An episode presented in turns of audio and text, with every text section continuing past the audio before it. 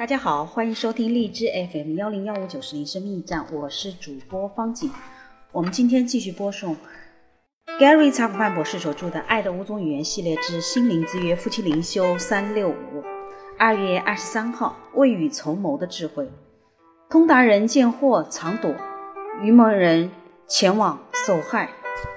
存钱是有智慧的标志，守财则不是。所罗门王在箴言中写道。有智慧的人会为将来可能遇到的困境先做打算，而愚顽人认为一切都没有问题，之后却忽然发现自己陷入了困境。有智慧的夫妻会做好计划，应对艰难的时刻。在钱财方面，这涉及到储蓄和投资，在这两者之中，储蓄是最基础的。许多基督徒理财顾问建议一对夫妇把他们收入的百分之十用于储蓄和投资，按多少百分比？可以你们自己决定，但是你们应该有意识地做出这样的选择。如果你的打算是把剩下来的钱存起来，那你很可能一分钱都存不下来。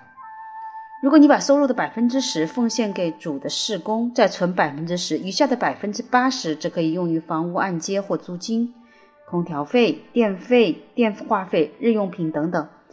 定期按比例把收入储蓄起来的夫妻。不仅能有一笔资金以备不时之需，还能享受到因为做好管家而带来的满足感。定期储蓄应该成为你理财计划的一部分。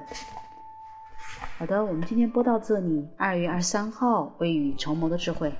明天我们继续。